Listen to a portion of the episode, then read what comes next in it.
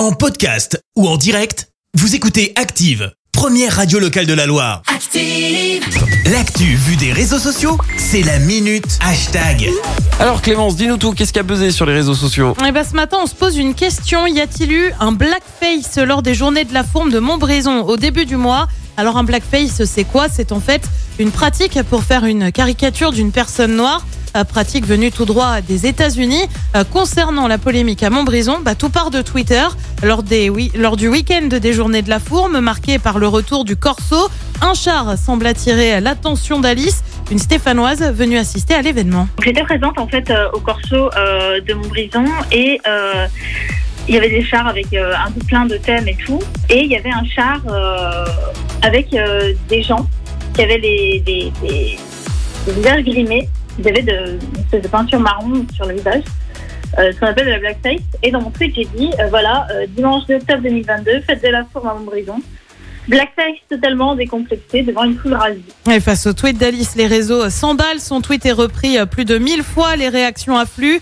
Mais non, j'étais dans la foule et je n'étais pas ravie. Tu retrouves aussi euh, des émojis de personnes qui vomissent. Euh, Cet internaute écrit Je suis antillais, je suis offensé, je me sens dénigré. Cet autre internaute écrit Depuis quand être noir, c'est un déguisement? Tu retrouves également des Ayez honte, c'est ignoble. Alice aussi partage son sentiment.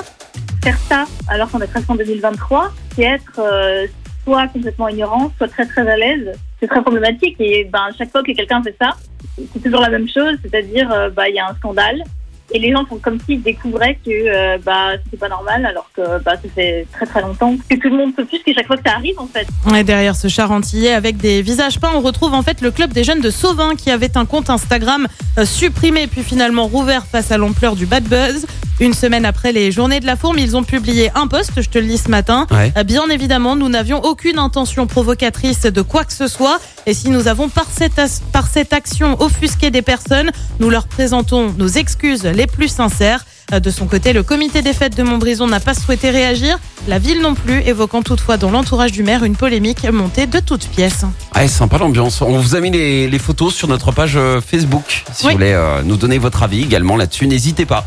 Je te retrouve dans un instant pour le journal? Et on revient sur cet accident mortel à Saint-Symphorien-de-Lay. La mort de la petite Lola à Paris prend une tournure politique.